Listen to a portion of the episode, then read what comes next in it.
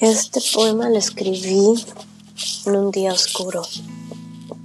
Todos tenemos días oscuros de los cuales se nos es difícil salir y se nos es difícil que alguien más nos comprenda cuando estamos ahí.